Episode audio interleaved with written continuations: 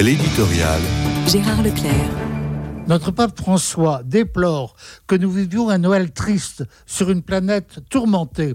Dans un entretien à la télévision italienne, il reprend même son expression d'une troisième guerre mondiale en morceaux, même si c'est la guerre en Ukraine qui le soucie en priorité à cause de son ampleur et des risques d'embrasement qu'elle peut entraîner.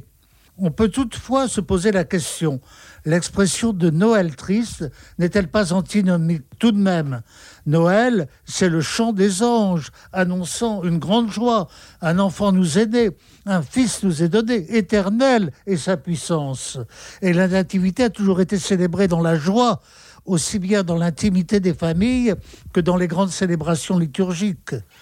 Mais les évangiles de l'enfance nous contraignent à nous souvenir que cette joie de la nativité s'insère aussi dans un contexte tragique.